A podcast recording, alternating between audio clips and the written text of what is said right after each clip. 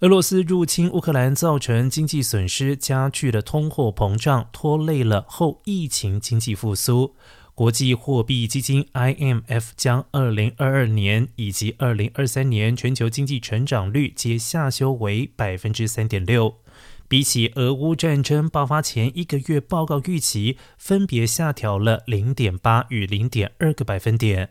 INF 预测乌克兰今年经济成长率为负百分之三十五，俄罗斯今明两年经济成长率分别为负百分之八点五和负百分之二点三。报告并且指出，除了经济成长受到影响，战争也加剧了通货膨胀，燃料还有食品价格迅速上扬，弱势族群受到的冲击最大，特别是低收入国家。此外，报告指出，冲突加剧了疫情大流行造成的经济压力。尽管许多国家度过了疫情严重的阶段，但死亡人数仍然很高。中国近来的封锁措施也可能加剧其他地区的供应链中断。